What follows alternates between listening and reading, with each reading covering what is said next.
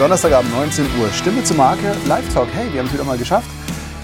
Letzte Woche ging leider nicht, weil irgendwie, ja, irgendwie kauft jeder gerade Kameras und Streaming-Equipment und Kabel und keine Ahnung was. Und zwei Kabel waren nicht lieferbar. Ich habe mir überlegt, Mensch, man könnte ja ein paar Sachen anders machen. Ich habe hier komplett im Hintergrund eine neue Lösung für Streaming. Helft mir da ein bisschen, wenn ihr irgendwas bemerkt, was besser oder schlechter ist. Ich glaube, besser ist nicht, weil hey, das Ding war gut, wie es war. Ähm, und wenn man es verbessern will, kann man entweder am Inhalt schrauben. Möchte ich nicht, weil der Inhalt gefällt mir sehr gut, wie er so ist. Und deswegen habe ich Folgendes gemacht. Ich habe jetzt einfach einen PC rausgeschmissen und streame jetzt nur noch über einen Rechner. Alles in einem mit ein paar mehr Kameras. Die brauchen wir heute aber nicht. Aber trotzdem hoffe ich, dass der Ton passt, das Bild passt, dass wir sauber zugeschaltet sind. Milena ist auch schon da, da freue ich mich wahnsinnig drauf, mit Milena mal wieder zu quatschen, weil ich lerne jedes Mal so ein bisschen was. Also, herzlich willkommen, Stimme zum Marke der Live Talk. Und da ist sie. Hallo, wunderschönen Hallo. guten Abend. Hallo, wunderschönen guten Abend an euch alle, die ihr schon zugeschaltet habt sozusagen. Genau, Kerstin, guten Abend. Mal namentlich, wenn du schon so schön reinschreibst mit Blümchen. Guten Abend. Hört sich gut an, sieht gut aus. Ja, warte. Jetzt sieht es gut aus. Man sieht es nicht. Aber ich muss auch mitspielen. So. Wir haben ja die letzten Wochen eine wunderschöne Aktion hier gehabt und da wollen wir auch ein paar Sprecher so ein bisschen belohnen, beziehungsweise belohnen ist es ja nicht, vielleicht bestrafen, weil wir mit klugen Antworten zur Seite stehen können. Ich war sehr, sehr beeindruckt, berührt, gerührt, ähm, fasziniert, interessiert, ob der ganzen Geschichten, die da so zutage kamen. Also im Prinzip, ich kenne die meisten Stimmen. Ich muss zugeben, doch 20 Prozent der Leute kannte ich überhaupt nicht und ich bin ja schon mit der Strichliste da gewesen zu kontaktieren. da ist einiges. Und mich hat das sehr, sehr, sehr beeindruckt, mit welcher Offenheit da kommuniziert wurde. Ich habe das mal so ein bisschen als Kompliment aufgefasst, dass sich jeder traut, in dieser Gruppe auch sich zu zeigen. Deswegen habe ich auch diesen Hashtag verwendet, Now You Can See Me. Ähm, Now You See Me habe ich nicht genommen, weil es ist ein Film mit irgendwie Magiern, der auch ganz toll ist. Aber Now You Can See Me finde ich sowieso schöner, weil man kann gesehen werden, wenn man sich endlich mal zeigt. Ich fand das wahnsinnig toll. Milena, du hast ja auch alle Videos dir angeschaut. Ähm, wie hast du es denn so empfunden? Erzähl mal. Ich hoffe, dass ich keins vergessen habe jetzt noch im, Nach im Nachgang. Ähm, mich hat es sehr, sehr berührt und sehr bewegt, weil ich auch gesehen habe, wie viel, ich sage jetzt auch bewusst wir, wie viel wir alle gemeinsam haben und auch in den verschiedenen Geschichten, wie jeder so m, zum Sprechen gekommen ist, teilweise durch Zufall, weil ihn jemand mitgenommen hat und gefragt hat, hey, sprich mal ein.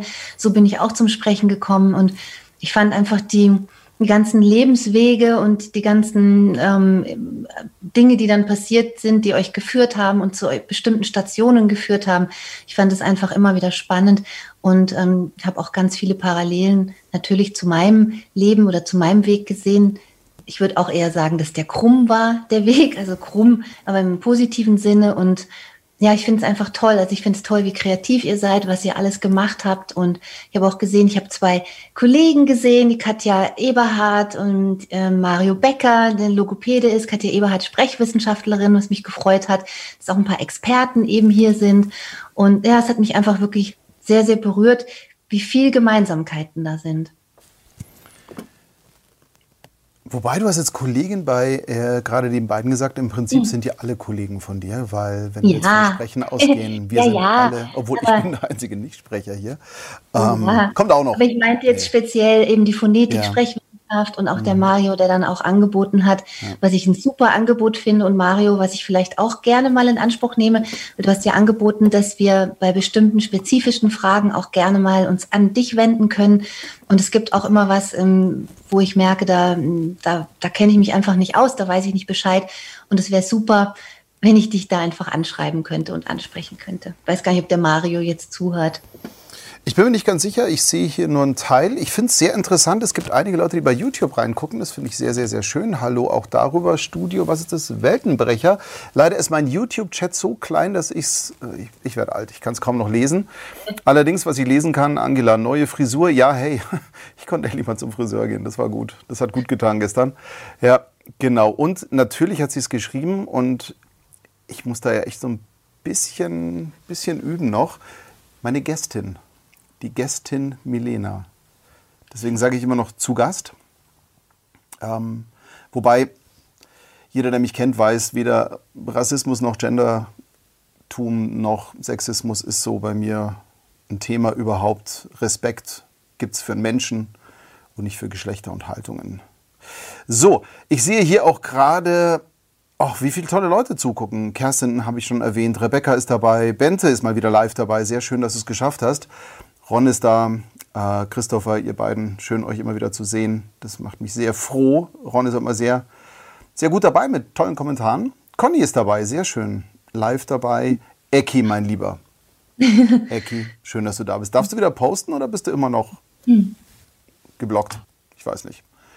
Jasmin schreibt, hey Milena, ich werde den Chat hier ein bisschen übersetzen, weil die Milena hat ihn nicht offen. Ähm, hm. ist eigentlich auch lustig, ne? Der Mann macht das Multitasking und die Frauen können es. Ja, das ist gut so, Robert. Das, ja. das ist gut. sehr, sehr gut. Fair. Ja. Zu den, zu den Videos zurück. Also, äh, Christopher, ganz ehrlich, Christopher, dass du nicht irgendwie auf mit dieser Seelenstimme und mit dieser Tiefe im Ausdruck und im Wesen dass du nicht auf sämtlichen Werbeblöcken, Hörbüchern und so weiter genannt wirst, wundert mich und wir werden alles Mögliche dafür tun, dass dem auch so ist, dass du viel stärker wahrgenommen wirst, weil da gehörst du hin. Was ich sehr, sehr schön finde, und das sind diese Parallelen, die ich immer wieder gemerkt habe, zu mir und eigentlich erleben das ja wahnsinnig viele Sprecher ganz grundsätzlich, ist diese Scheu nach außen zu gehen, dieses ich will jetzt gar nicht sagen nackig machen, weil es stimmt ja gar nicht so im körperlichen Sinne, aber zumindest doch sich, sich zu zeigen und zu sagen, hey, hier bin ich, das bin ich und es ist schön. Ja. Ah, Ecki schreibt gerade nicht mehr gesperrt, waren nur sieben Tage. Ja, poste nicht dumme Dinge, obwohl es manchmal auch lustig.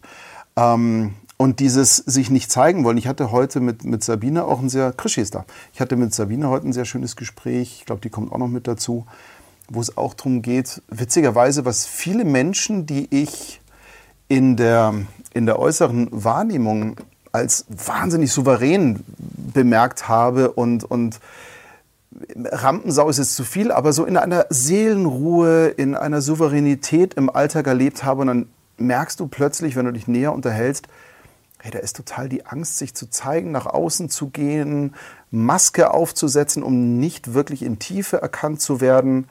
Ähm, und viele Sprecher spielen ja dann doch Rollen. Also ist mir aufgefallen. Wie siehst du das?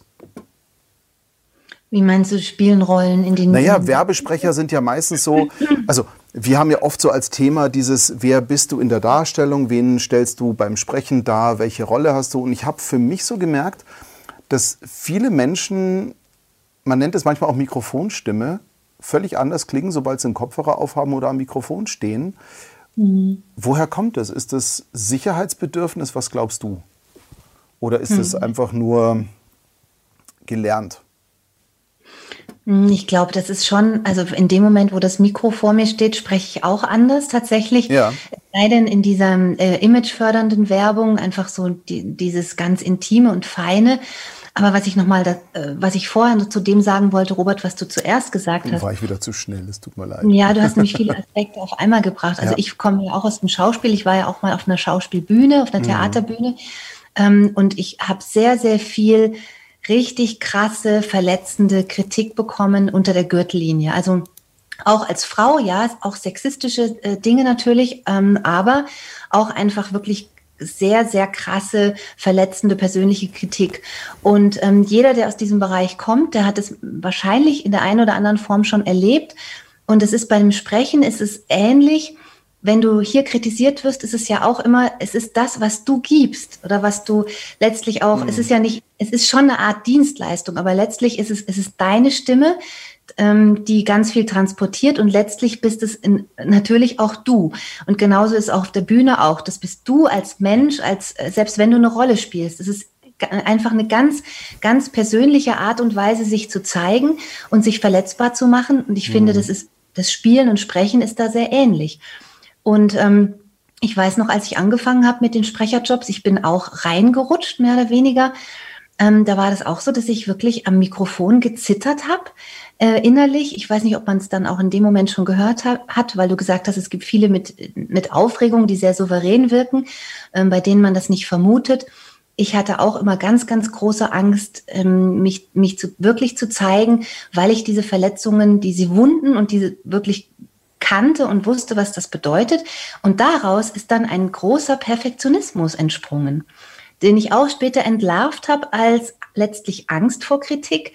Also wenn ich so mhm. perfektionistisch unterwegs bin und so viel weiß und so schlau bin, sage ich jetzt mal, und so viel kann und weiß, dann ist das ja auch ein Schutz, weil es mich ja auch vor der, davor schützt, dass ich etwas nicht weiß oder kritisiert werde. Und ich glaube, ähm, was ich ganz oft auch bei mir, bei vielen Kollegen sehe, ist ein großer Perfektionismus. Und ich glaube, dass es damit zusammenhängt, dass wir alle hier wirklich ähm, ja sehr direkt verletzbar sind auf eine Art und Weise und das auch wissen und uns auch schützen müssen. Und ja, manche Genre erlebe ich als, ähm, wie soll ich das sagen, als Chance, ähm, mich ein bisschen zurück, mich, mich in, äh, hinter dieser Rolle nicht zu hm. verstecken, aber zum Beispiel Werbestimme. Ja, also ich kann bei so einer kracherten Werbung, kann ich mich schon mal, da kann ich mich reinfallen lassen und kann so ein bisschen auch etwas spielen. Aber es gibt einfach Genre, da, da, da, da, hör, da hört der andere einfach alles und da kann ich mich auch nicht mehr verstecken. Ja, und da bin ich dann natürlich auch wieder verletzbarer. Ja, das ist aber ein ganz, ganz, ganz großes Thema. Ich meine, ich weiß nicht, ob ich da anders ticke oder ob ich da besonders hellhörig bin, empathisch. Ich weiß es nicht für mich. Ich lebe diese Philosophie, die Stimme ist Spiegel der Seele. Ähm, das heißt, alles, was du darstellst, ist dein Innerstes. Und wenn du einen Vorhang spielst, dann höre ich den auch und dann packt mich das nicht so wahnsinnig. Das ist der Grund, warum oftmals Werbung so schlecht ist, weil es nicht echt ist, nicht ehrlich ist. Und ähm, ich habe das beim Musikmachen gemerkt, wenn ich Songs performe oder schreibe, die mich wirklich zutiefst bewegen. Auch da möchte ich einmal ganz kurz Gas erwähnen, die Mitwirkung von allen, die da in dem Video zu sehen sind. Hey, vielen, vielen Dank. Und ja, das rührt mich immer noch zu Tränen. Ich kann mir das Video nicht angucken, ohne zu schlucken. Und ich glaube, das ist aber auch so, das macht es irgendwo auch aus. Ich suche ja schon seit zehn Jahren das Patentrezept, warum manche Stimmen dich mit dem Atmen schon kriegen und manche Stimmen dich ein Leben lang null berühren. Und da suche ich ja. Und ich bin im Prinzip tatsächlich dort gelandet bei authentischem Sprechen wenn du authentisch eine, eine Rampensau bist, die alle Dieter in den Schatten stellt, ja, dann ist es natürlich so, dass es auch funktioniert. Dann kannst du das verkaufen. Es gibt ja so ein paar Sprecher, das sind die Werbegewitter.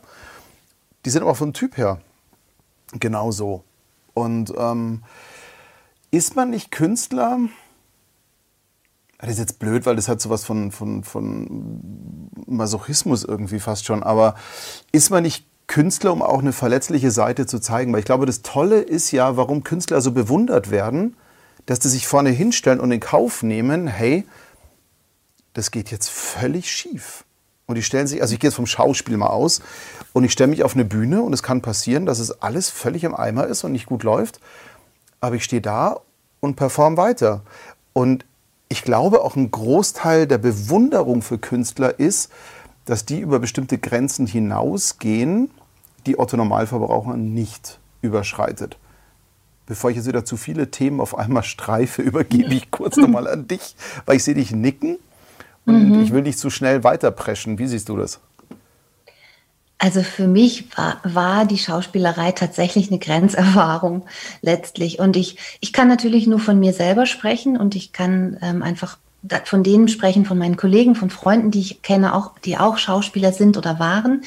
Ja, für mich sind es Menschen meistens mit einer großen Tiefe, mhm. die zum Teil auch ähm, ja wie soll ich das sagen, also die schon Verletzungen in ihrem Leben weggesteckt hatten, haben Schicksalsschläge. Es gibt aber auch die, die das gar nicht haben und die auch fantastisch sind. Also äh, ich hatte auch mal einen Kollegen, der fantastisch gespielt hat, äh, zu Tränen alle gerührt hat und man hat ihn dann in der Pause gefragt, ähm, für die Zeitung kam da so ein Interview, woran er denn an dieser tollen Stelle gedacht hat und hat er gesagt, an sein Leberwurstbrot äh, im Ankleideraum. Ja, also das ist so, da gibt es tatsächlich auch Unterschiede. Aber ich kann jetzt da wirklich nur von mir sprechen und für mich war das schon so etwas, ich habe in meinem Leben meistens das gemacht, wovor ich am meisten Angst hatte. Und die Schauspielerei war tatsächlich so etwas. Also ich bin auf der Bühne, ich war ein großer Lampenfieberkandidat, ich bin da fast gestorben vor Lampenfieber. Ich habe mich deshalb sehr, sehr stark mit diesem Thema auch auseinandergesetzt, um das zu bewältigen, was mir mittlerweile jetzt auch so gelungen ist, dass es niemand mehr merkt. Ähm, zum Glück und ich auch keine Aussätze habe, aber mhm. ähm, ich kenne das Thema gut. Ähm, aber ich habe das auch in den Videos gesehen. Also auch bei, bei, bei euch in den Videos habe ich es gesehen, diese, ja, diese Tiefe habe ich eben gehört und ähm, die, ja, es ist einfach, ich denke schon, dass die Menschen, die Schauspieler und Sprecher werden, meistens da schon einen ganz besonderen Grund einfach dafür haben. Es ist sicher auch das gesehen werden wollen, warum mhm. auch immer, das gehört werden wollen, aber ähm, es ist trotzdem auch die Bereitschaft, aus der Komfortzone rauszugehen, die Bereitschaft, etwas zu tun, was, was für ganz, ganz viele Menschen wirklich äh, der Horror wäre. Also es gibt viele Leute, für, für die ist es der Horror, vor anderen Menschen zu sprechen oder aufzutreten oder zu singen. Ja, die würden, die würden sich lieber einen Strick geben, als, ja, als das freiwillig vor anderen zu tun. Und ja, ja und da über die Grenze immer wieder zu gehen, das, hm. Das ist eine Grenzerfahrung. Ja, es ist auch eine tolle Grenzerfahrung, aber auch manchmal eine sehr schmerzhafte Grenzerfahrung. Es ist beides.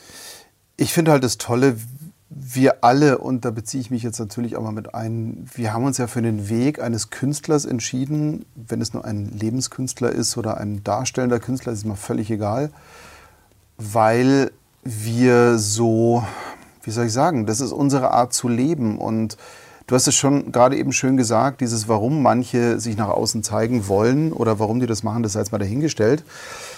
Ähm, aber ich habe für meinen Teil zum Beispiel gemerkt, okay, mein Leben ist eigentlich ganz cool gewesen, aber im Endeffekt, wenn du irgendwie in deinem Leben ein bisschen weiterkommen willst, dann findet es außerhalb der Komfortzone statt. Also vor eineinhalb Jahren hätte ich mir noch nicht vorstellen können, ich sitze jetzt hier und, und äh, quatsche über wichtige Themen und es gucken sogar Leute zu. Ähm, hätte ich mir nie vorstellen können. Und hätte mir jemand gesagt, du sitzt vor der Kamera, hätte ich gesagt, ja, ganz bestimmt. Oder du spielst live einen Song irgendwie auf einem Konzert, denke ich mir, nee. Ähm, aber im Endeffekt, wenn man diesen Schritt da mal gemacht hat, dann wächst man daran und man erkennt, hey, eigentlich, ich bin doch geboren dafür. Und Künstler sind ja auch so. Und jetzt mal eine ganz, ganz dumme These, die ich aus der Musik aber kenne.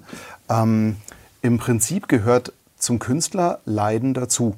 Man muss jetzt nicht unbedingt gleich ein Ohr abschneiden, aber es gehört irgendwie auch ein bisschen Leidenserfahrung dazu. Also hm. ich habe gemerkt, ich kann gute Songs schreiben, ähm, weil ich als jugendlicher Musiker einfach auch mal im Auto gepennt habe ein paar Wochen und keine Wohnung hatte. Und weil ich natürlich, wie jeder Musiker am Monatsanfang nicht wusste, wie ich den Monat bezahlen soll, geschweige denn gegen Monatsmitte irgendwie mir irgendwas zu essen zu kaufen.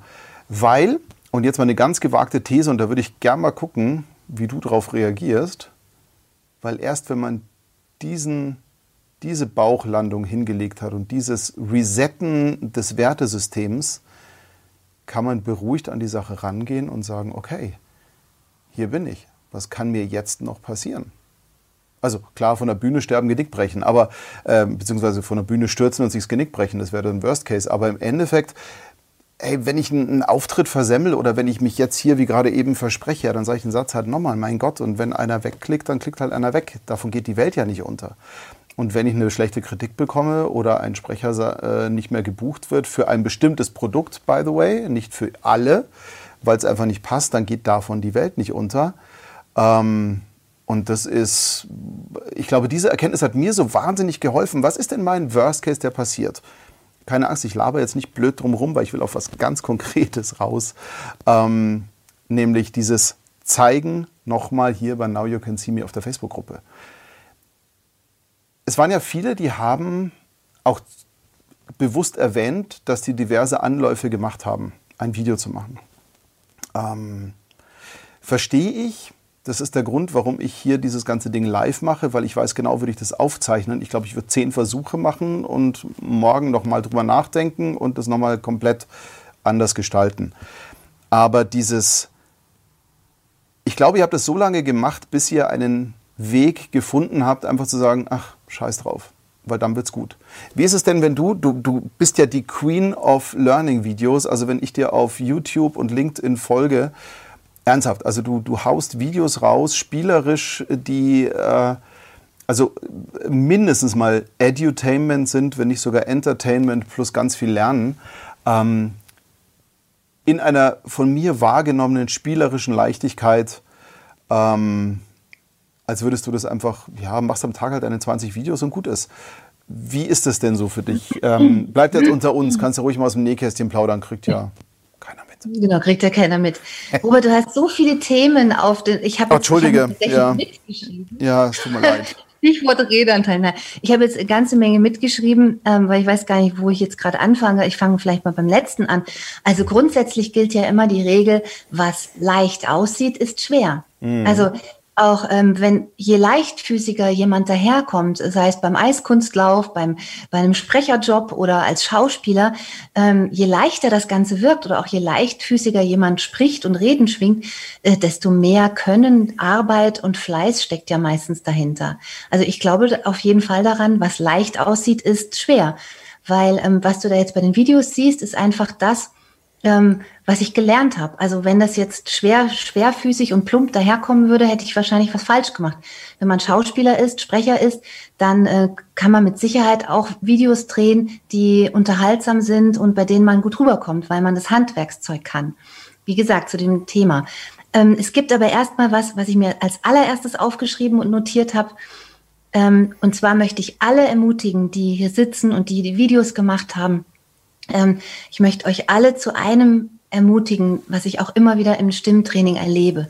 Ich kriege immer wieder die Frage und die berührt mich und beschäftigt mich, ähm, wenn ich versuche, in einem Training die natürliche Stimme zu finden oder die authentische Stimme zu finden. Also so etwas, was ganz unmanieriert ist, also was ganz einfach ist, was wirklich so einfach mit, mit entspannten Artikulationsmuskeln und wenig Wille und wenig Druck, sondern so einfach so rauskommt. Zum Beispiel wie bei dieser imagefördernden Werbung, bei der so ganz leise Töne kommen und bei der es um Berührung geht. Wenn ich sowas mit jemandem übe, dann kommt immer wieder die Frage, ähm, wenn wir dann die Aufnahme anhören, dann sagt der Sprecher immer oder die Sprecherin, das ist zu wenig, oder? Das reicht nicht. Das ist irgendwie, wenn, also wenn sie nicht drücken oder wenn sie nichts machen, dann reicht das nicht. Und das berührt mich sehr, weil ich ich der Meinung bin, das reicht. Und die gucken mich dann immer ganz groß an und sind ganz erstaunt, ja, echt, äh, muss ich da nicht mehr machen? Und ich bin der Überzeugung, nein, eben nicht, weil in dem Moment, wo ihr dann mehr macht, und ich kann das jetzt auch mal vormachen, wenn ich jetzt irgendwie so sprechen würde, in dem Moment ist der Zauber weg, ist die Magie weg, ist das Authentische weg. Natürlich gibt es Genre, wo ich das machen muss. Darüber die spreche ich jetzt auch gar nicht. Ja, Cartoons sprechen, ähm, dann wirklich diese marktschreierische Werbung etc. Ja, das gibt es, das ist auch okay. Aber es gibt sehr viele Genres, bei denen, brau bei denen reicht es, wenn ihr einfach so sprecht mit eurer wunderschönen resonanten Stimme, die ich auch in den Videos gehört habe. Eure Stimmen, die sind so gut. Es reicht. Und auch wieder dieses sich klar zu machen, es reicht. Es reicht, wenn ihr seid, wer ihr seid, wenn ihr so sprecht, wie ihr sprecht. Natürlich müsst ihr Handwerkszeug kennen. Ihr müsst auch wissen, wie ihr das verändern könnt, wie ihr, was es bewirkt, wenn ihr mit Druck sprecht und so weiter. Klar, darüber spreche ich nicht. Aber wenn jemand eure eu, euch hören möchte und wirklich ja, wiss, etwas über euch erfahren will, dann reicht es, wenn ihr einfach sprecht. Und dann, dann klingen eure Stimmen entspannt und schön und, und es reicht. Und das ist mir wichtig, das an der Stelle zu sagen. Und jetzt mal zu dem Satz, Robert, Leiden gehört zur Kunst dazu. Ich glaube, dieser Glaubenssatz ähm, führt dazu, dass auf sehr vielen Schauspielschulen, auf sehr vielen staatlichen oder auch privaten Schauspielschulen immer noch ganz viele Dozenten das Gefühl haben, sie müssten einen Menschen erst brechen und dann wieder neu zusammensetzen. Ich persönlich habe das auch erlebt. Ich spreche da aus okay. eigener Erfahrung und, ähm, und ich finde das ganz gefährlich. Das Einzige, was ich an diesem Glaubenssatz wirklich äh, sagen kann, wobei ich dir zustimme, ist, jemand, der Leiden in seinem Leben erfahren hat, hat einen größeren Zugang dazu, um das auch wieder zu darzustellen und zu spielen oder zu fühlen beim Spielen.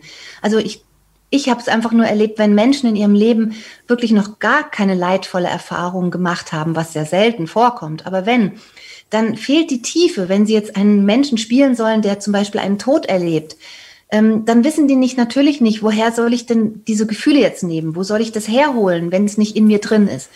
Ähm, das ist aber auch der einzige Aspekt, weil ansonsten halte ich diesen Glaubenssatz tatsächlich auch für gefährlich, obwohl du einerseits natürlich auch recht hast.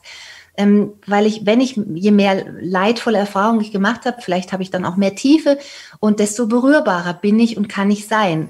Das mag auch stimmen, aber in diesem Schauspiel- und Sprecherkontext finde ich das gefährlich, weil es halt sehr oft dazu missbraucht wird, schonungslos, ähm, ja. nicht, nicht konstruktiv zu kritisieren, äh, so nach dem Motto, du verträgst das schon.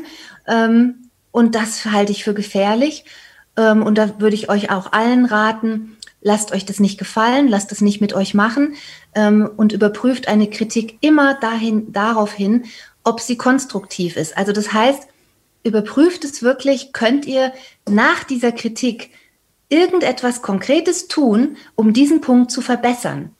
Wenn die Person euch diese Information nicht liefert, dann war es keine konstruktive Kritik. Jetzt habe ich mal mitgeschrieben. Jetzt hast du sehr viel. Ja, ich, ich muss ich jetzt, nein, das finde ich auch ganz toll. Ich muss mich, aber, ja, ich muss, aber ich muss hier ganz kurz mal reinhaken. Ähm, nicht, weil ich den Rede an. Chat jetzt über. also ich sehe hier ganz viele äh, Herzchen und, und Daumen ab, ähm, also Daumen hoch und, und wirklich, Linda hat sehr lieb geschrieben. Milena, danke dir, du drückst in so kurzer Zeit so viel geballt auf den Punkt aus, was mir in letzter Zeit wirsch durch den Kopf geht. Ich bin gerade sehr bewegt von deinen Worten.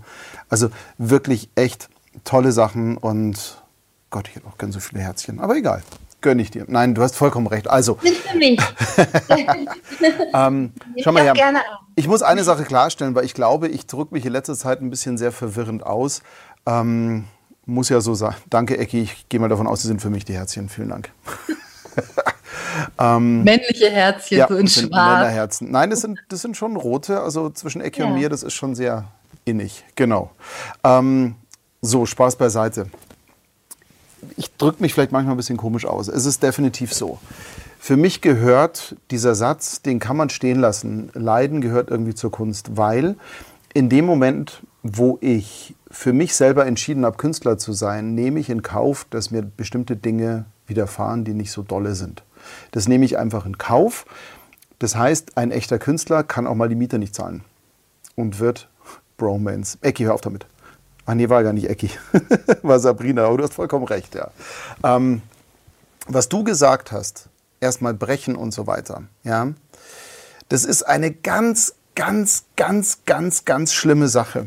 Ähm, in dem Moment, wo irgendein verbitterter Sprecherzieher, Schauspieltrainer, irgendwas, also ich bin da jetzt auch mal echt gemein, äh, irgendwelche jungen Leute erstmal brechen will, um an deren Kern zu kommen vergiss es. Also das, da, das ist Mobbing, das ist äh, wirklich äh, Misshandlung. Nein, also da bin ich komplett hundertprozentig dagegen.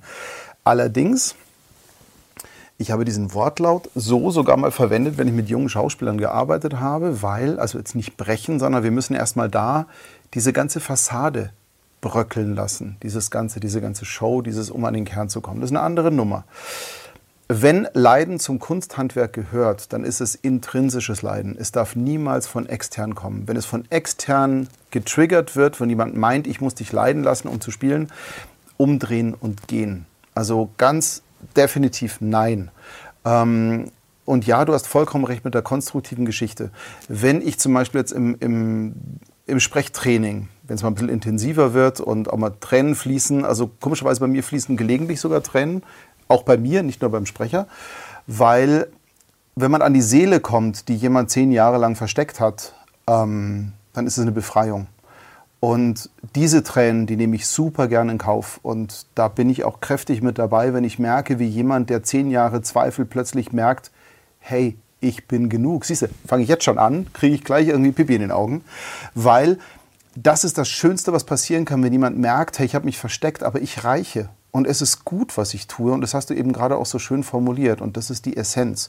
Und wenn von extern jemand kommt, der meint, wir müssen erstmal draufhauen. Und wenn du am Boden liegst, dann kannst du erst geil spielen. Das ist Bullshit. Das ist gequillter Kack und das stimmt nicht. Aber wenn ich irgendwann schon mal erfahren habe, okay, das ist der Bodensatz, das ist das Schlimmste, was mir passieren kann, mich mögen zehn Leute nicht. Boah, okay, Und wenn ich damit umgehen kann. Deswegen, Leiden gehört irgendwo dazu, weil in dem Moment, wo ich Leid ertragen habe, kann ich damit umgehen und stelle mich viel stärker irgendwelchen Themen. Aber ja, Misshandlung ist ein absolutes No-Go. Deswegen wollte ich da unbedingt nur einhaken, nicht, dass mir jemand falsch versteht. Mir wurde ja auch irgendwie Anstiftung zum Rassismus unterstellt. Deswegen nein. genau. Du hast noch weiter. Ich, ich habe gelernt hier durch die ganzen Feedbacks hier, ich muss die Klappe halten, weil irgendwie das ist so schön, was du. Hand. Nein, nein, du bist auch schon im Bild. Und deswegen wollte ich jetzt nur sagen, ich bin jetzt ruhig. genau. Äh, ich wollte, noch, ich wollte noch ganz kurz was sagen zu, diesem, ähm, zu dieser Angst, sich zu zeigen. Und auch ja. ähm, erstmal toll, dass ihr euch gezeigt habt, dass ihr die Videos gemacht habt. Super. Ähm, weil es ist nämlich so, dass äh, das klingt ja immer so so so einfach, wenn dann jemand sagt, ja, äh, du musst dich einfach trauen oder es ist ja es ist mir egal, was die anderen denken. Ich bin nicht sicher, wie viele Menschen es da draußen gibt, denen es wirklich egal ist, was die anderen über ihn oder über sie denken, ganz ehrlich. Und letztlich ist es auch ein ganz altes Programm, für das wir auch eigentlich nichts können. Also diese Angst vor einer Gruppe zu versagen, die ist existenziell oder die war existenziell, weil wenn wir früher in den Stämmen, in denen wir unterwegs waren, ich spreche jetzt wirklich von hm. unseren Vorfahren, wenn wir da in Gruppen aus der Reihe getanzt sind oder das Wort erhoben haben vor, gegen einen Führer dieses Stammes oder wie auch immer, dann ähm, hat uns das unser Leben gekostet da war unsere Existenz ganz konkret auf dem Spiel oder wenn uns die Gemeinschaft ausgeschlossen hat, mhm. weil wir anders sind als andere, dann wurden wir sanktioniert und dann sind wir auch, dann, dann hat es unsere Existenz gekostet. Und dieses alte Programm, ähm, das ist ja noch in uns. Also Lampenfieber ist ein ganz, ganz altes Programm und letztlich auch zurückzuführen auf Kampf und Flucht. Also es ist die, wir wittern die Gefahr, die existenzielle Bedrohung und der Körper stellt alle Mittel bereit, damit wir ganz schnell abhauen oder zuhauen können. Und ähm, das ist ein ganz altes Programm und deshalb auch gar nicht zu unterschätzen.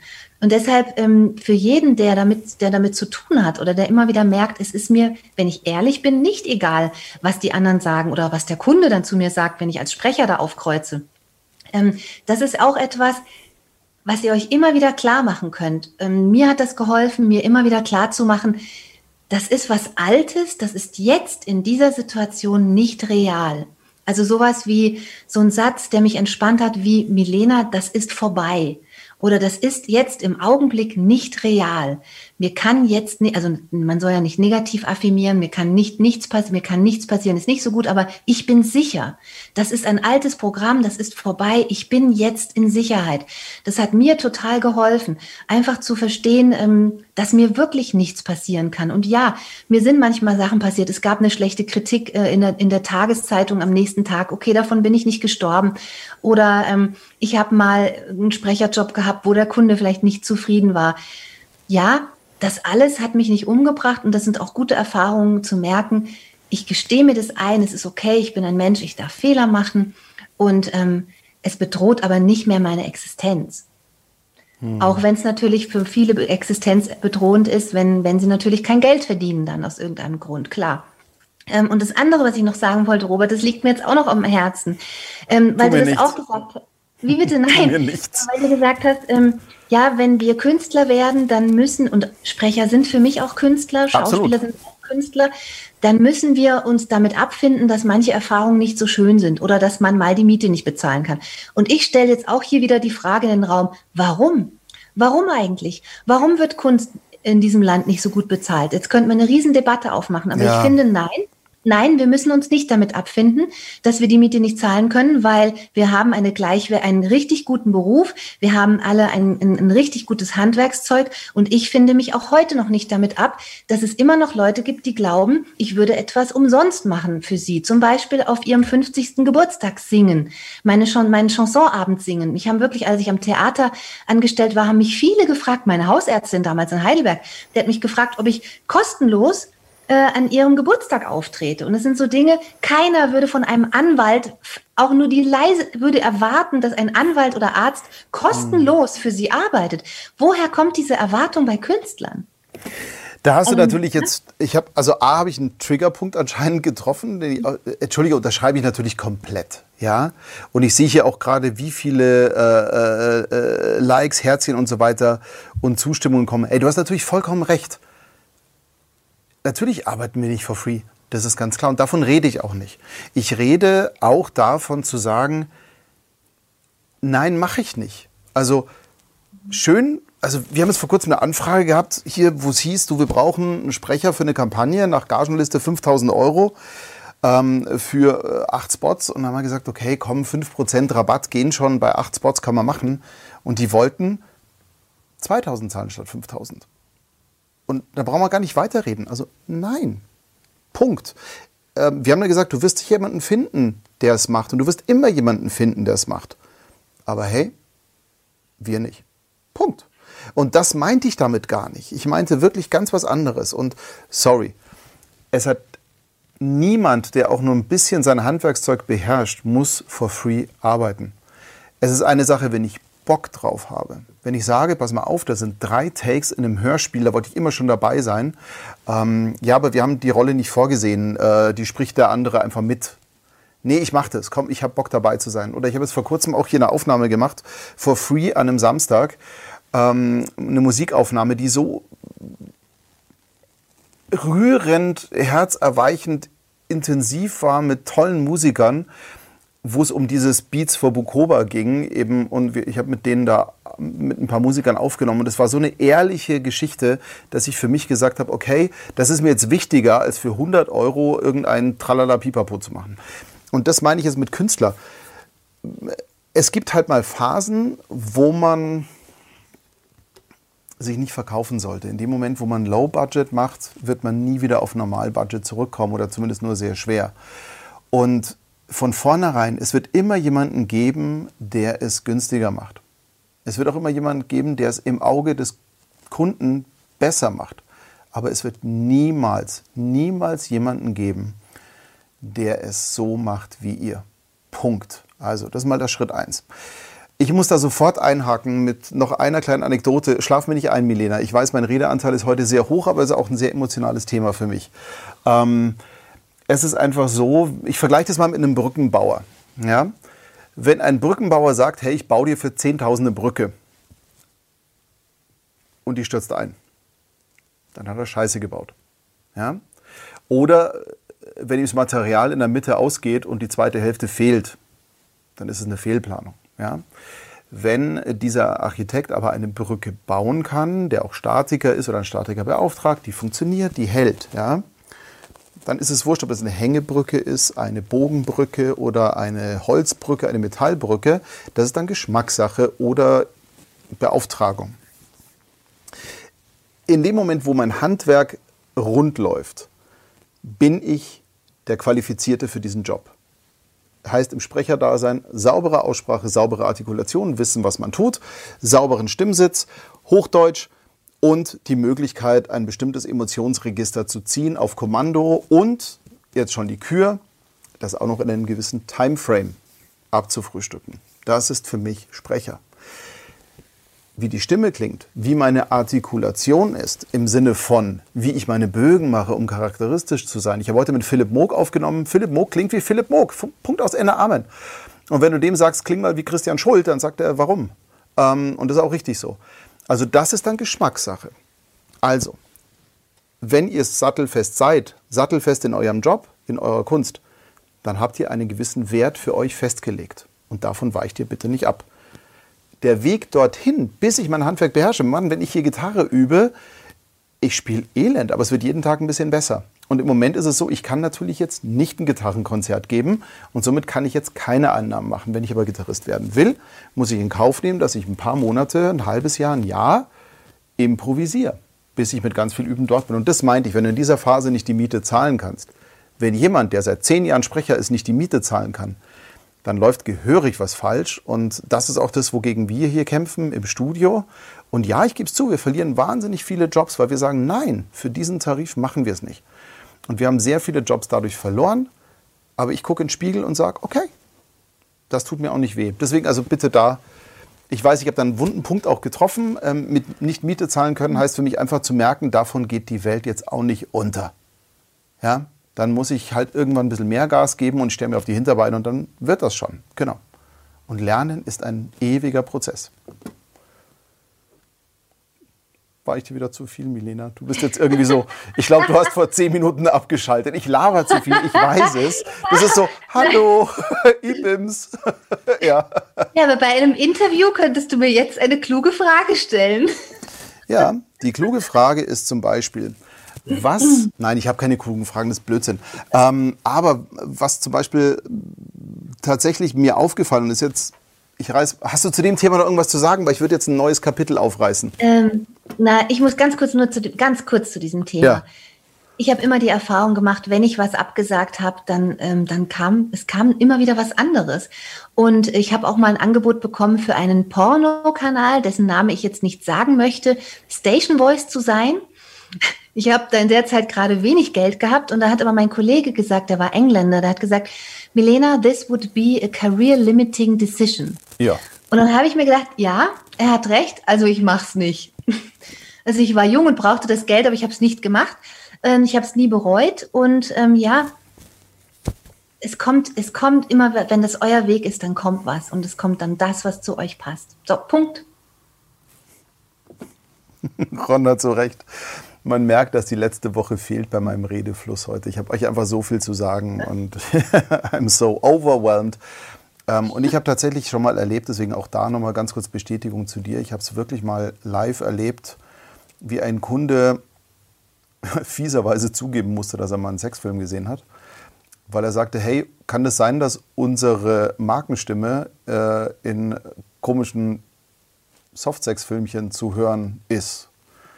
Und nach einiger Recherche musste ich sagen, du kannst das Soft gerne streichen. Ähm, gut, und da das ein katholisches Unternehmen war, war es dann vorbei mit der Markenstimme. Das ist einfach so. Passiert jede Entscheidung, wir können jede Entscheidung der Welt treffen, sie ist nie falsch. Wir müssen nur mit den Konsequenzen leben. Und wenn ich mich entscheide, ich mache Station Voice für Triple X TV, dann ist das okay. Ja, wenn man einfach dann sagt, okay, und ich werde immer in diese leicht erotische Richtung weiterhin besetzt und ich kann damit umgehen, weil ich das persönlich auch gut finde, vielleicht sogar, dann ist das in Ordnung. Genau. Also ich spreche gerne mit Pornohauch. Das macht Spaß, wirklich. Das klären wir nochmal in Ruhe. macht einfach Spaß. Jede Frau wird wissen, was ich meine. Diese Magnum-Geschichte. Ja. Entschuldige, aber das ja, ist doch. macht einfach Spaß. Es ist doch bei Männern genauso. Also diese, weißt du, das ist. Manchmal kokettiert man dann doch damit. Jetzt kommen wir wieder zu den eigentlichen heutigen Thema. Wir driften, ganz ehrlich, Milena, mit dir ja, zu reden, ist für mich immer so erfüllend und, und wir kommen von Hundertsten ins Tausendste und es ist jedes Mal spannend. Also ich könnte jede Woche nur mit dir quatschen. Das ja, finde ich auch ganz toll. Wir müssen den Faden jetzt wieder finden. Der ist ganz easy zu finden, weil mir ging es ja um die Wertschätzung für den Mut derer, die sich bei Now You Can See Me auch gezeigt haben. Ich hätte gerne ein bisschen mehr Fragen von euch beantwortet. Es kamen nicht so wahnsinnig viele, deswegen quatschen wir auch so viel. Ihr könnt auch gerne mal was hier reinhauen in den Chat. Aber mir ist eine Sache aufgefallen, Milena, und jetzt möchte ich unbedingt mal wissen, ob ich spinne. In dem Moment, wo manche von den Sprechern gesagt haben, hey, das ist jetzt schon der zehnte Anlauf, das ist jetzt schon mein fünfter Versuch und da, da, da. Und irgendwann an den Punkt kam, wo sie gedacht haben, es ist mir jetzt aschewurscht. Dann klang die Stimme so frei. Und das hat mich unfassbar gerührt, auf dieser Metaebene zu merken, wie sich der Nacken da so entspannt und plötzlich so, ist mir jetzt auch scheißegal, ist mal ganz ehrlich. Und plötzlich war die Stimme so natürlich. Und es war das Experiment, was ich eigentlich starten wollte, mal zu gucken, wenn ihr über euch erzählt, und zwar ohne Skript, sondern einfach, was euch beschäftigt, warum ihr das macht. Wie anders klingt da die Stimme als in euren Demos? Und ich habe da auch so ein bisschen mal rumrecherchiert und das sind Welten. Spinnig oder kannst du dir das auch ein bisschen sogar erklären, warum das so ist? Na, ich habe das auch so wahrgenommen. Ähm, und ich kenne den Punkt bei mir selber ja auch. Das ist als Künstler, als Sprecher, als Schauspieler, es ist unglaublich befreiend, in dem Zustand zu sein und in dem Gefühl zu sein, ich gebe auf. Also dieses, ich gebe auf, etwas sein zu wollen, ähm, etwas Tolles zu machen, ich gebe auf, jetzt hier was Tolles abzuliefern. Ich bin jetzt einfach und ich mache jetzt einfach scheißegal. Und in, immer wenn ich in diesem Zustand war, ähm, war ich am besten. Das weiß mhm. ich auch. Und ähm, es ist tatsächlich ein Zustand der Freiheit, ähm, und die Möglichkeit, sich das immer wieder zurückzuholen oder immer wieder diesen eigenen Freiraum zu schaffen, ähm, das ist das Allerwichtigste. Also das ist natürlich eine perfekte und wunderbare Grundhaltung, mhm. auch wenn ich zu einem wichtigen Kunde gehe, nicht zu denken, es ist mir scheißegal, aber einfach nur zu wissen, es reicht, ich reiche und ähm, ich gebe mein Bestes, mehr kann ich nicht. Und wenn das aus irgendeinem Grund nicht genug ist oder nicht gefällt, dann, dann war es auch, dann ist es nicht für mich und dann ist es okay, weil ich kann ja nicht mehr machen, als ich selber sein und mein Bestes geben. Und das fand ich auch in den Videos einfach schön zu sehen. Ich hatte, hatte bei, ich fand die Videos sehr, sehr ehrlich und sehr authentisch und sehr deswegen mhm. auch sehr berührend, weil, ähm, weil da einfach ja, es, immer, es gab immer wieder so Stellen, da habe ich gemerkt, aha, okay, jetzt kommt auch ein bisschen der Schauspieler oder Sänger raus, was ja auch gut ist. Aber es gab immer wieder so ganz ehrliche, nackte Momente. Und das ist, das, das wisst ihr alle, wenn ihr euch selber das anschaut, das ist das, was es eigentlich ausmacht. Also das ist auch das, was den Menschen dann im Ra hinterm Radio berührt, was den Menschen im Fernsehen berührt, wenn er eine mhm. Werbung hört und plötzlich spürt, da ist jemand echt. Der ist einfach da. Und es reicht. Und es ist einfach wunderschön dann. Diese Momente sind einfach wunderschön. Und die habt ihr alle gehabt und ihr habt auch so lustige Sachen erzählt. Also ich muss an dieser ja. Stelle mal ganz kurz sagen, mein, mein lustigstes Highlight, was ich so auch nachvollziehen kann, ich weiß ich habe mir sogar aufgeschrieben, Frank Stemmle, genau. Der Messdiener, herrlich. Also diese Story, dass, äh, dass du als Messdiener rauskamst in der Kirche und das war für dich dieser Moment des Auftritts und wie so ein Bühnenauftritt herrlich. Also herrliche Geschichte, dass das dann dazu animieren kann, Schauspieler zu werden. Also herrlich. Da waren aber, es, äh, bitte verzeiht mir, wenn ich jetzt nicht alle äh, Sachen äh, nenne, die wunderbar waren, aber auch die Anime-Stimme. Ähm, ich weiß nicht, von wem war die Anime-Stimme. Ich gucke mal ganz kurz in meinen Aufzeichnungen. Äh, vielleicht hilfst du mir kurz, Robert. Das habe ich doch. Boah. Also äh, ich, ich muss dir ganz ehrlich diese sagen. Herrliche, diese nervige Anime-Stimme, wo sie selber gesagt ach, helf mir schnell, das war das letzte Video. Chiara, Chiara, genau, de deine Anime-Stimme. ja, auch super. Äh, ja, das ist total witzig. Hm. Also jetzt guckst du in deine Aufzeichnungen, Robert. Ja, genau, ähm, Chiara. Also ja. Es waren so Sachen, die ich echt, also es waren so viele witzige mhm. Details mhm. auch drin oder auch äh, die Erkenntnis wie heißt dieses wunderbare Hormon? Ähm, Oxytocin, Julia. also auch für mich eine neue Erkenntnis. Singen setzt ja. Oxytocin frei. Also ja, tolle Sachen, tolle Details. Das macht mhm. einfach unheimlich Spaß. Absolut.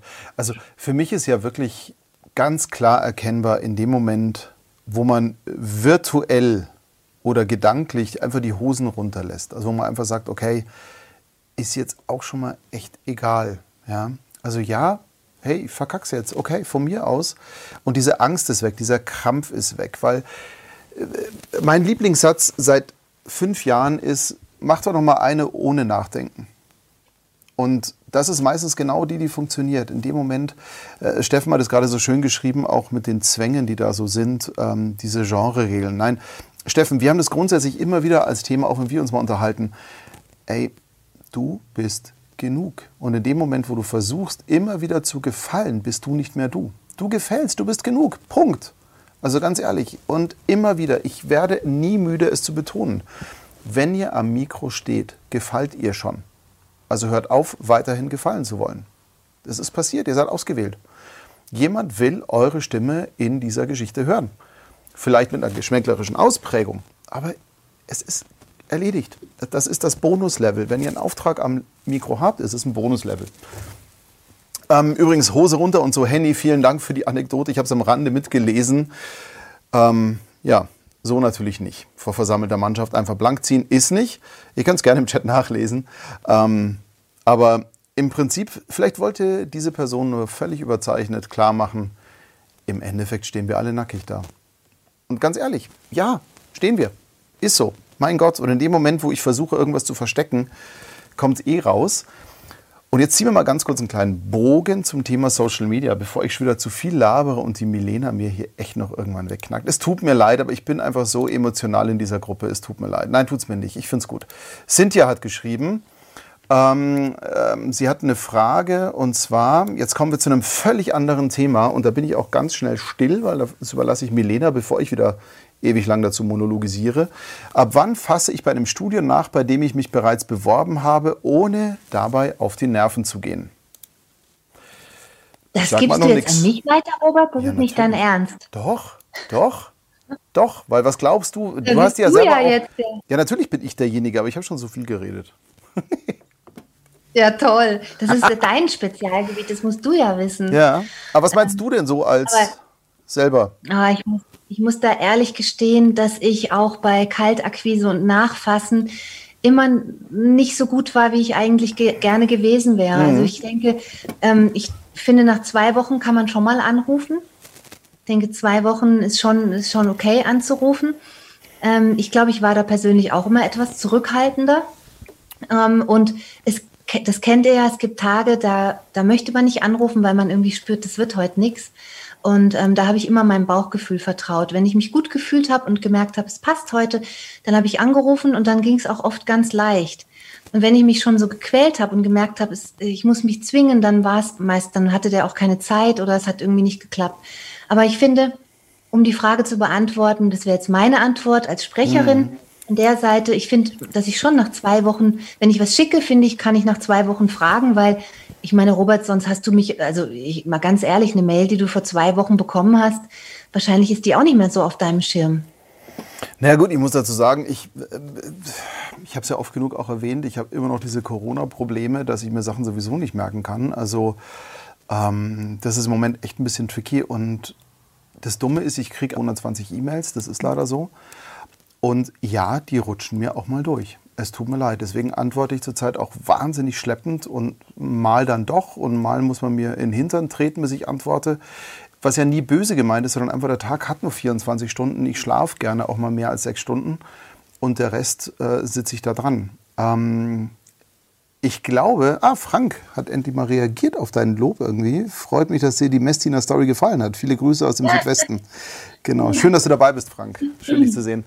Ähm, so, ich sehe das Ganze natürlich ein bisschen unentspannter.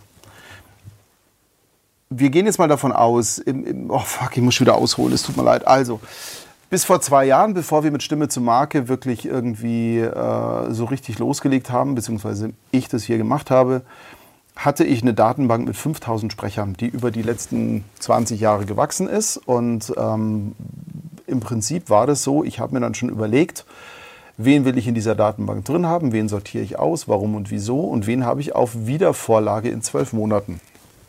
Das war zu einem Zeitpunkt, wo wir hier acht Mann hoch im Studio waren und tatsächlich, so wie bei Studio Funk, der Olli Klaas zum Beispiel, einfach Leute hatten, die dafür abgestellt sind, nichts anderes zu tun, als Demos zu aktualisieren, neue Sprecher dann für ein Team-Meeting aufzubereiten, weil ihr könnt euch gar nicht vorstellen, was wir hier teilweise machen. Das ist bei M-Sound hier ein bisschen, weiß ich nicht, ob es die anderen auch so machen, aber wir sind respektvoll mit den Leuten eigentlich immer umgegangen und haben gesagt, okay, wir machen alle 14 Tage ein Team-Meeting, wo es eine PowerPoint-Präse gibt, die jemand vorbereitet hat. Ähm, wir haben das dann später nicht mehr gemacht, ähm, weil wir einfach zu viel dann Gott sei Dank zu tun hatten. Aber wir haben immer wieder Events gemacht, speziell auch hier mit den Voice Rebels zusammen. Ich saß dann oft mit Claudia zusammen und wir haben uns einfach neue Demos angehört irgendwann aber aufgehört, das aufzubereiten und haben das dann nicht mehr vorgespielt. Aber zumindest teamintern haben wir das immer wieder durchexerziert. So. Ähm, das war zu Zeiten, bevor es Corona gab. Corona hat bei allen irgendwie eine kleine Kerbe hinterlassen, sei es Umsatzeinbußen, sei es Personalstreichungen, sei es Kurzarbeit, sei es Homeoffice, sei es irgendwas. Auf jeden Fall, die Abläufe sind komplett anders. Studios sind im Moment, vielleicht aber auch nur hier, ich weiß es nicht, in einer Form von Überlebensmodus. Die Branche wandelt sich, die ändert sich komplett. Ähm, das wäre vielleicht ein Thema für in zwei Wochen oder so, dass wir mal drüber reden, was passiert hier eigentlich gerade und ist eine. Äh, Milena, es tut mir leid. Ich, ich rede zu nein, viel. Nein, aber nein, ist, ist doch alles ja, ist ähm, ja, ähm, Genau, Kerstin, deine ist nicht durchgerutscht. Nein, ich habe bloß noch nicht geantwortet. Also wir hören die schon durch. Wir schaffen. Ich bin so ein alter Sack, der sagt, wenn ich antworte, will ich mir eigentlich auch ein bisschen Mühe geben und nicht zwischen Tür und Angel mal schnell drei Zeilen. Hey, merci, ciao. Ähm, das empfinde ich für respektlos. Ich weiß, es ist auch respektlos, nicht zu antworten. Aber irgendwie, ich versuche den Spagat hinzubekommen. Und im Moment bei uns ist es so, wir sind ein bisschen im Überlebensmodus. Ähm, kleiner Spoiler am Rande. Erster Vierter ist hier ein Stichtag bei Emson, wo ganz viele Dinge neu passieren werden. Und ähm, weil wir müssen mit der Zeit gehen, weil es hat sich wahnsinnig viel verändert. Sprecher haben Kabinen zu Hause, Cutter mischen selber, Tonstudios werden nicht mehr wirklich gebraucht. Ist ein Tonstudio jetzt wirklich die Wahl, wenn es um Akquise geht? Ich denke immer noch ja. Sprecheragenturen sind es nicht, weil die sind extrem überlaufen. Also die können sich vor Bewerbungen nicht retten. Vielleicht soll ich tatsächlich mal Claudia zwingen, als Gast hier auch mal auf ihre Seite zu erzählen, weil das ist, glaube ich, auch sehr, sehr spannend. Aber es verändert sich so viel. Dank Social Media, dank Außenpräsenz, dank LinkedIn, dank Instagram können euch die Kunden direkt kontaktieren. Die brauchen uns gar nicht mehr. Man muss die Kommunikation auch ein bisschen ändern. Und Studios haben ganz andere Probleme. Ich habe das Problem, ich bin kein Mikrofonhinsteller, roter Knopfdrücker. Ich bin Sprachregisseur. Ich bin, ich verändere einen Film mit. Ich bin Sounddesigner. Und Sounddesign fängt bei mir schon an bei, wie stehst du zum Mikro und wie viel Druck gibst du auf die Stimme? Das fängt bei mir schon mal an. Und äh, welches Mikro nehme ich dafür, ist für mich auch eine Form von Sounddesign. Das ist mein Job. Aber jetzt mal schnell für einen Imagefilm mal drei Sätze aufnehmen. Ah, ich höre nicht zu, ist ja ein Imagefilm, passt schon. Nee, ist nicht meine Welt. Und viele Studios kämpfen halt auch damit, dass sie sich selber neu erfinden. Und das ist wichtig. Und auch die Sprecher müssen sich neu erfinden. Deswegen, im Moment ist es so, gebt den Leuten Luft irgendwoher haben alle Sprecher gemeint, sie müssen jetzt ganz viel Marketing machen. Social Media Marketing, Direktmarketing. Seit vier Wochen quillt jedes Postfach über. Und man schafft es kaum noch, Herr der Lage zu werden bei diesen vielen Demos. Und wenn jeder Sprecher, nehmen wir mal an, wir haben jetzt 400 Bewerbungen pro Woche, ist ein bisschen groß gegriffen, bei mir sind es 150. Ähm, und jeder ruft alle zwei Wochen an. Ich komme doch vom Telefon gar nicht mehr weg. Ähm, habt ein bisschen Geduld, gebt euch die Zeit, gebt Auftraggebern die Zeit. Und ganz wichtig, ähm, ja, wie soll ich sagen? Mein Lieblingsthema ist warum. Warum habt ihr euch bei dem Studio beworben? Warum wollt ihr unbedingt da an, anfangen zu arbeiten oder mit denen zusammenarbeiten? Wenn ihr das nicht kommuniziert habt, das Warum, ist es im Nachgang noch viel schwieriger zu argumentieren, warum ihr eigentlich dort anrufen sollt. Hör, ihr habt eine Demo geschickt. Ja, warum? Ja, dass du eine Demo vor mir hast. Warum? Also ich liebe dann auch so Spielchen. Wenn ich ein bisschen Zeit habe, liebe ich so Spielchen, weil ich einfach mal gucke, hast du jetzt einfach nur geschickt, weil du meinst, du musst jetzt alle Studios bemustern? Weißt du, wer wir sind, warum und wieso machen wir das und so? Also auch da, wie alles mit Marketing, findet euer Warum und kommuniziert das. Deswegen kann ich das nicht so pauschal sagen, in welcher Zeit ihr nachbohren solltet. Wenn ihr jemanden persönlich kennt oder denkt, ihr kennt ihn persönlich, könnt ihr anders kommunizieren als eine Blindbewerbung bei einem Tonstudio, wo ihr den Menschen nicht kennt. Und deswegen, das ist, gibt keine Regel. So sehe ich das. Milena, aufwachen. es tut mir so leid, ich habe so einen hab so einen Sprechflash. Ich kann's. Jetzt habe ich schon heute mal endlich wieder ein Bier getrunken, um mich ein bisschen down zu graden, aber es wirkt noch nicht. Und warum? Ja, warum ist die Frage überhaupt, Bente? Und das ist wirklich, warum willst du sprechen? Warum willst du Künstler sein? Warum willst du in diesem Studio arbeiten? Warum willst du Pornos synchronisieren oder auch nicht? Und das ist die Frage. Warum? Und wenn du das nicht beantworten kannst, kannst du einem Kunden nicht erklären, warum du sprichst und warum diese Person dich buchen soll. Oder, Milena? Das ist wohl wahr. Dem ist nichts mehr hinzuzufügen, Robert. Tut ja. mir so leid. Ja. Nein, das, das ist, ich fand ja. das jetzt total spannend und wichtig aus deiner Perspektive. Weil, Aber weißt du noch, wie wir damals erarbeitet haben? Weißt du noch, wie wir es damals erarbeitet haben mit dem Newsletter? Ich finde, es funktioniert immer noch wahnsinnig gut, weil das ist ein Warum. Mhm. Ja, Maike, ich entschuldige mich nur aus Höflichkeit, ich meine es gar nicht so. In Wirklichkeit ist es so, hey, ist meine Show, ich rede hier, Punkt. Die Drogen, ja genau. Nein, ähm, Dein Warum war der Newsletter. Du hast wahnsinnig viel zu sagen, du hast sehr viel zu kommunizieren und du hast Tiefgang im Background-Wissen. Und wenn du das in ein Newsletter verpackst und als Rund-E-Mail verschickst, sorge dafür, dass ich diesen Newsletter lese, weil er mich interessiert. Und dann habe ich dich auf dem Schirm. Das war in deinem Kosmos die perfekte Nummer.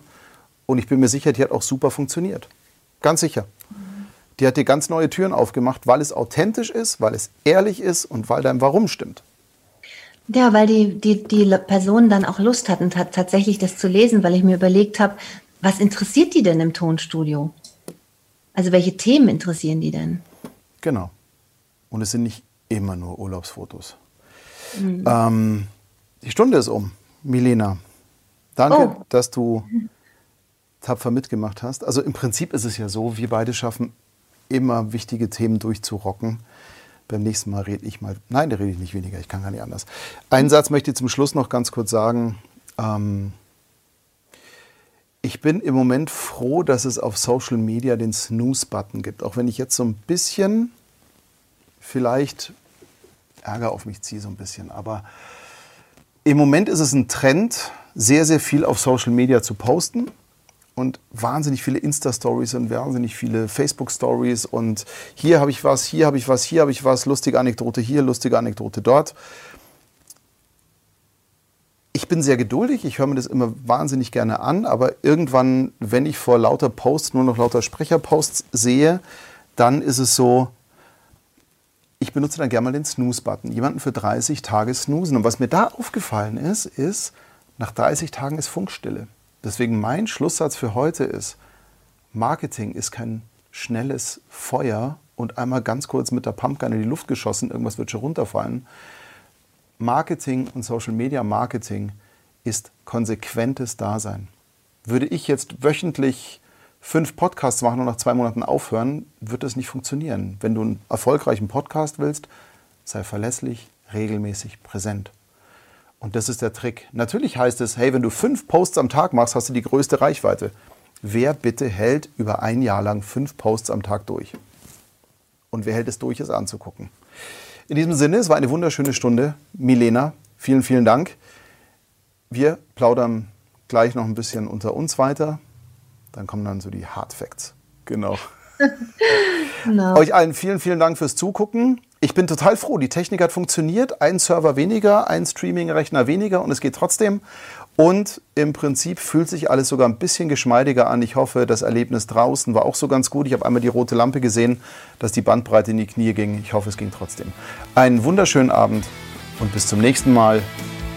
Ja, und Hashtag Now You Can See Me. Guckt rein. Das war's echt. Tschüss, Tschüss. schönen Abend.